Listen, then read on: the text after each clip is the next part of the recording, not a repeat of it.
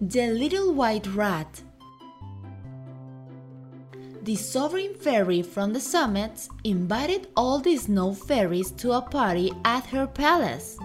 They all came wrapped with their ermine capes and guiding their frost carriage.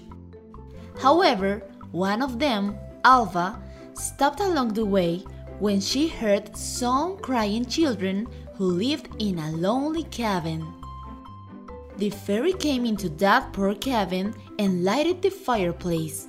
As they were heating up, the kids told her their parents were off working in the city.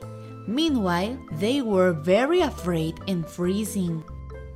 I'll stay with you until your parents come back, she swore. And so she did.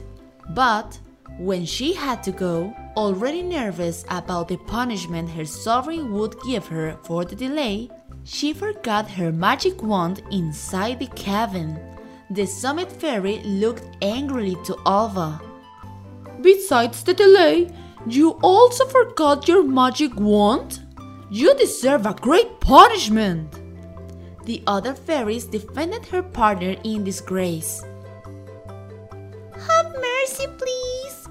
Punishment can't be forever because of her good heart. We beg you to make it for only 100 years, and in those, she will wander around the world as a little white rat.